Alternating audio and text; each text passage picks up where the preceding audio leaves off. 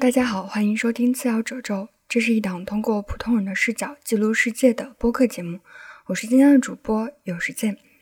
这期节目还是我的单口，想要聊一种比较隐秘的负面情绪，那就是羞耻感。这个词在英文里的表达是 shame。我搜了一下，发现这个词的词根就有一种把自己掩盖起来的意思。在象征层面上来讲，羞耻感确实是一种让人想要把自己藏起来的情绪，甚至连这个情绪本身都是不易觉察的。但在日常生活中，我们其实经常会听到关于羞耻的表达，比如说礼义廉耻啊、羞耻心啊、不害臊、没脸没皮等等。但现在一下子能联想到的词，似乎都是在提醒我们做人要有羞耻心，或者贬低那些没有羞耻心的人。但是如果时间久了的话，当道德感变得越来越严苛、教条的时候，人也会变得越来越不舒展。那种感觉就像是地上画了很多红线，慢慢的，我们心里也开始会有很多红线。当禁忌越来越多的时候，这意味着整个人也就被框住了，这样很容易滑向另外一个极端，就是在心里有了一道隐秘的沟壑，里面蜷缩着一个充满了羞耻感的小孩儿。而这个小孩，他并不会因为任何人的鼓励、安慰而变得自信，反而有可能因此变得更加的羞耻。所以，我想做这期节目，就是想把这种藏在骨头缝里的羞耻感摊开聊一聊。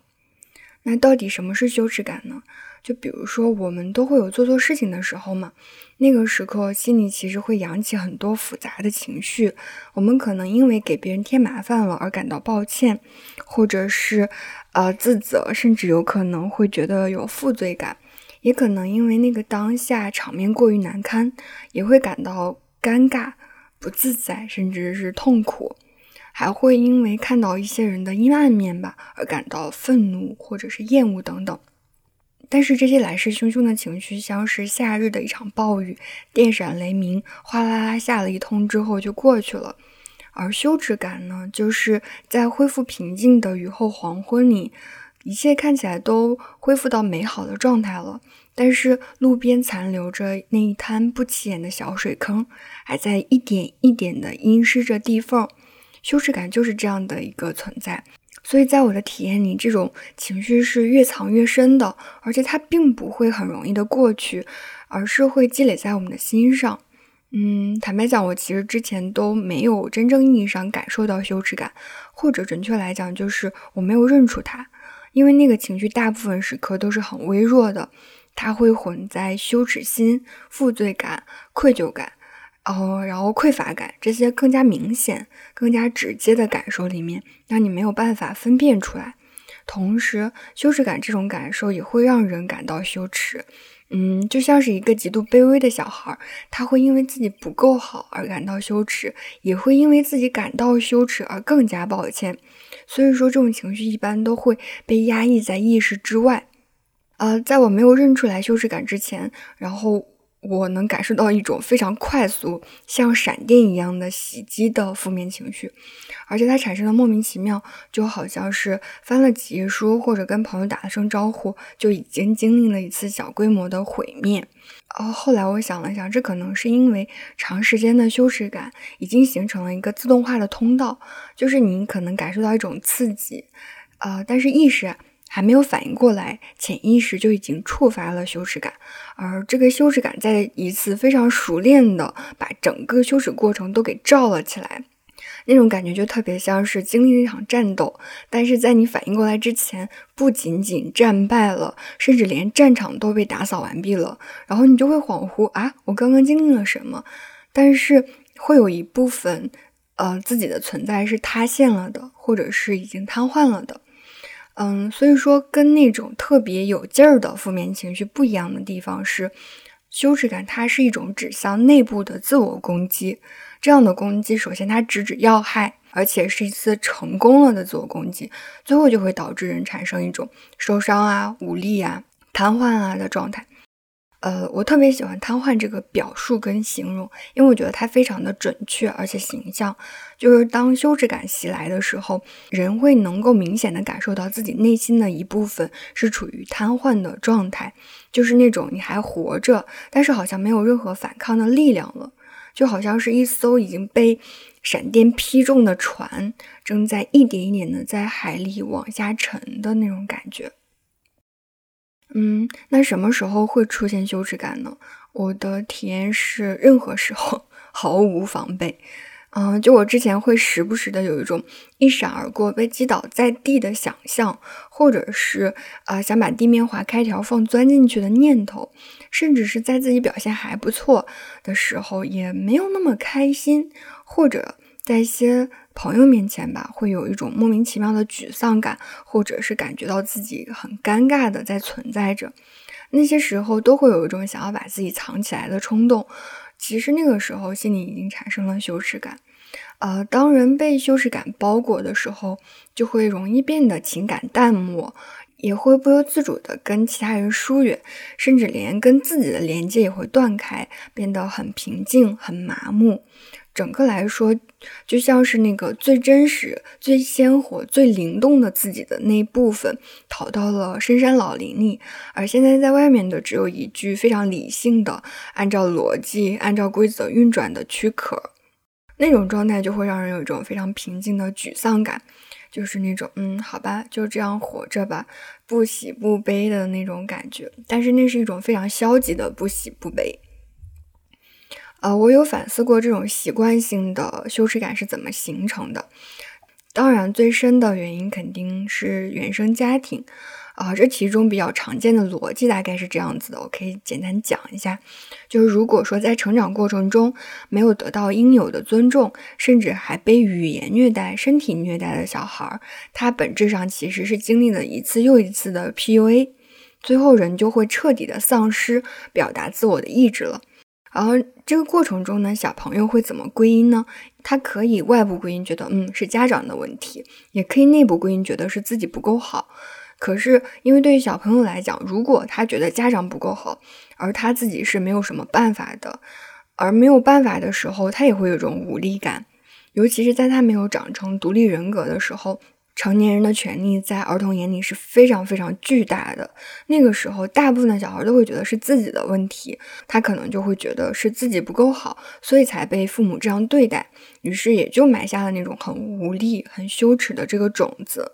那种不够好呀，我配不上呀的窃窃私语，最后就会变成一个人的生命脚本，一直在他脆弱的时刻出现。嗯，就我个人而言，就是我可能就天生就很敏感，所以说我的爸妈虽然没有对我进行身体上的虐待，但是中国式家庭嘛，就会有一些比较常见的批评教育和打击教育，这些其实已经让我的自信心瘫痪了。我很长一段时间都会觉得自己是一个很糟糕、很差劲儿的人。当然也会因此反向形成，就是我很害怕别人觉得我不够好，也会因此过分的在意别人的眼光。只要别人表情冷淡一点，我就会忍不住反思是不是我不够好，心里的羞耻感也就像海水一样慢慢的涌了过来。嗯，再后来我经历了裸辞，还有一些更加痛苦的事情之后，我开始真的发自内心的。接受自己就是无能的，或者能做的事情非常有限，也能接受自己不够好，不能够让所有人满意，然后也会放弃那个去证明自己的念头。嗯，在这样的过程中，那种不够好呀、不行啊、废物啊这类的说法就对我没有什么效果了，因为我就不需要去反抗它了，它也不能够再激起我的羞耻感了。这是我从那种比较常见的逻辑里面慢慢的解放出来的一个过程，但是在这里呢，我其实想贡献另外一个关于羞耻感形成的思路，就是一个议题叫做位置，它跟羞耻感之间有非常隐秘的和本质的关联。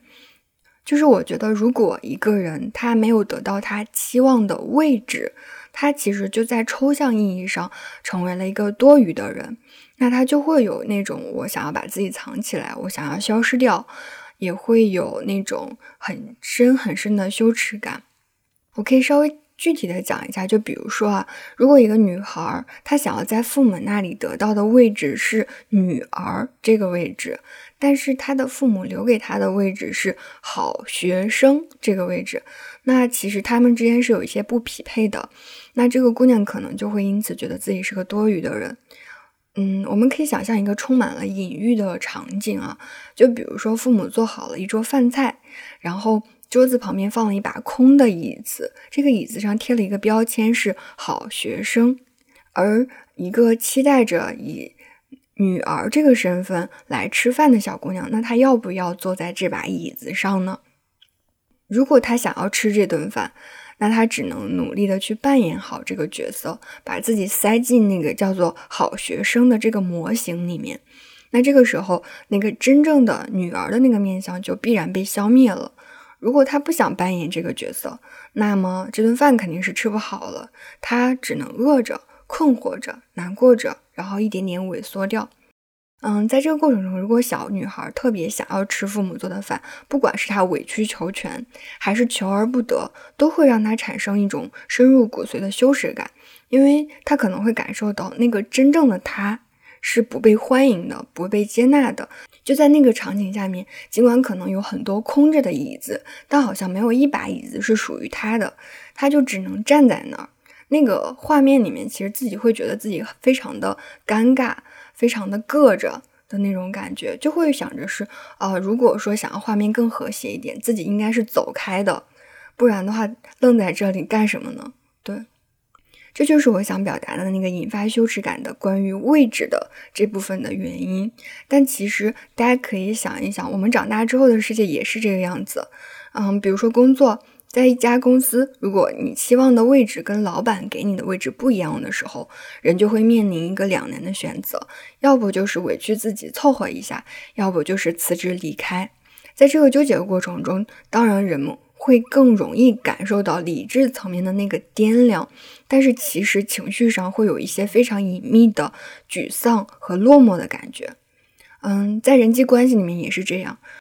如果你期望在自己的好朋友那里有一个叫做知己的位置，而他留给你的是人脉，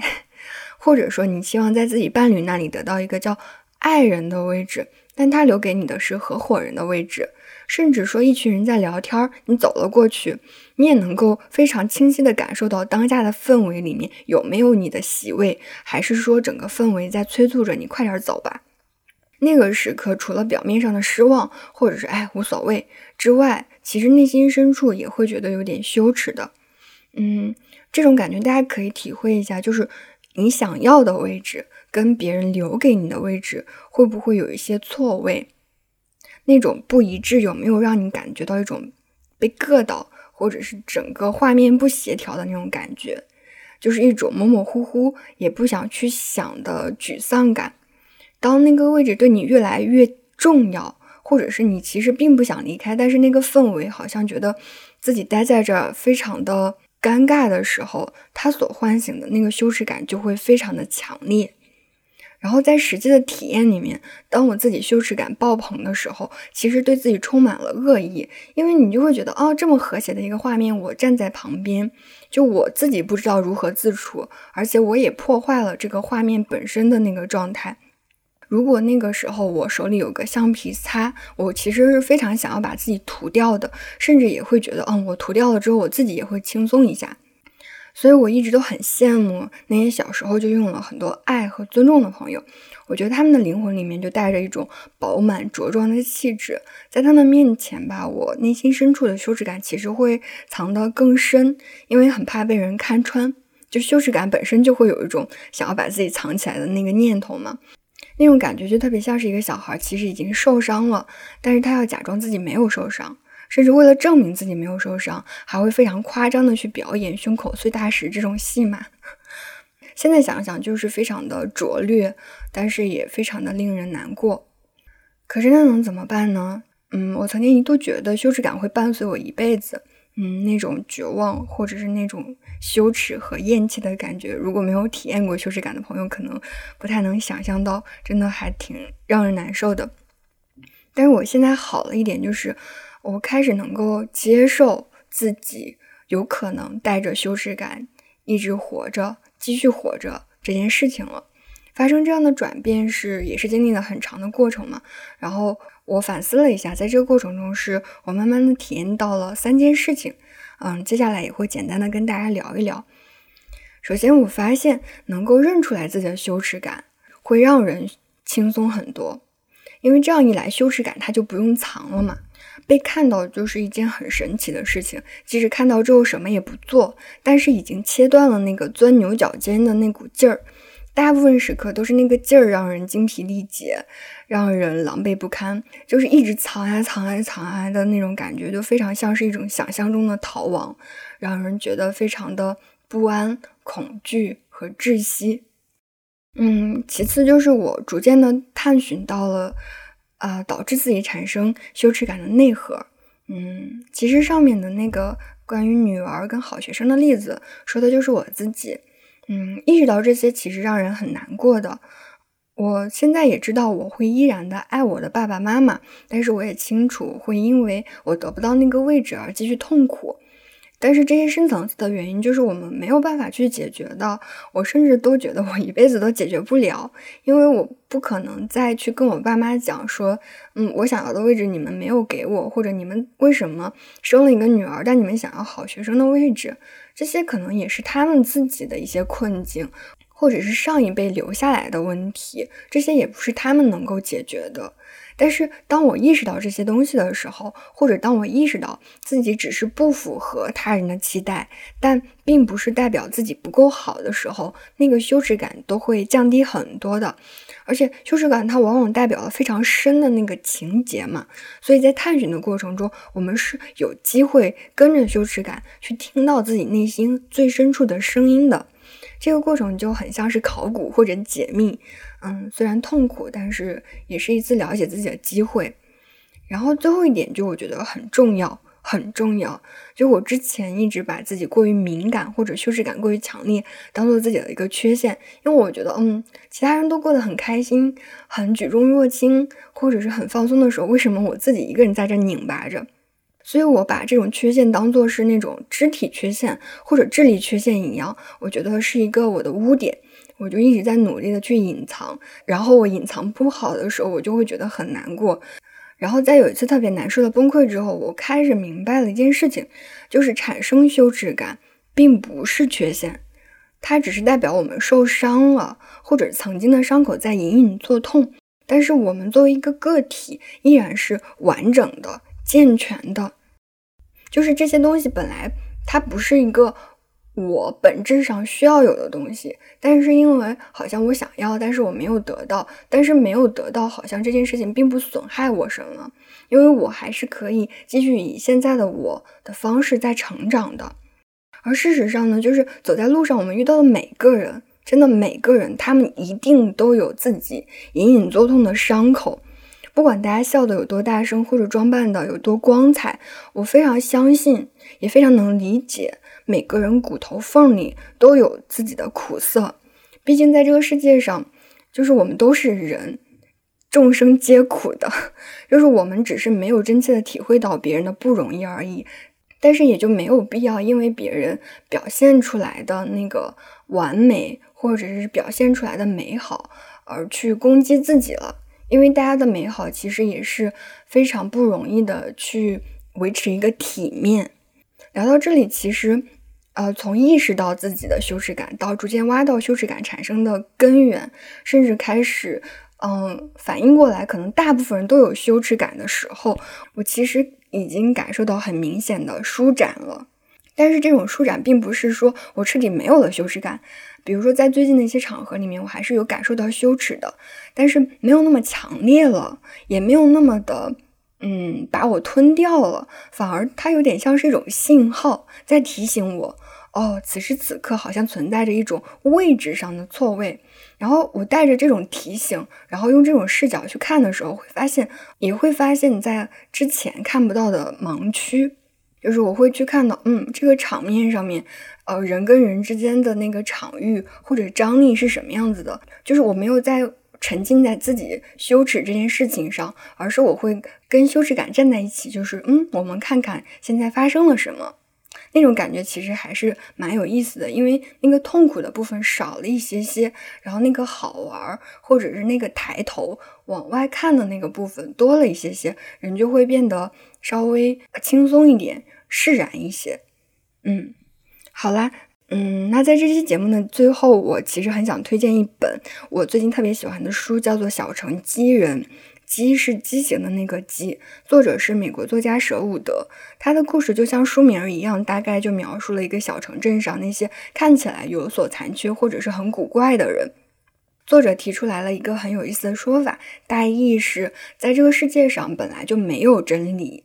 只有各种各样的想法，后来人们拿着很多不成熟的想法东拼西凑，就编出来了真理。再后来，真理越来越多，充满了这个世界上的各个角落，然后人群就涌了过来，每个人都要抢占真理，甚至有些人信奉了十几条真理，他们遵循着那些握在手里的真理活了一辈子。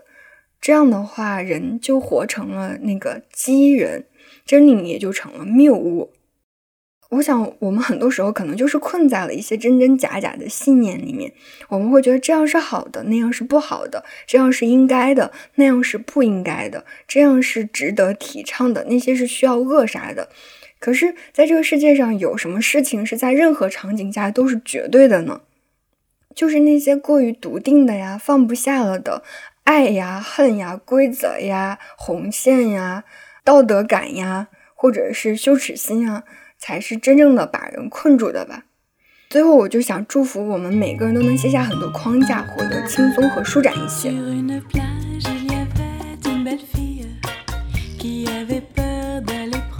那好了，这期播客就到这里了，谢谢你收听到这里。如果有任何感受，欢迎评论区留言，也欢迎转发推荐《次要褶皱》。你的反馈和鼓励对我真的很重要，朋友们。那我们下期再见，拜拜。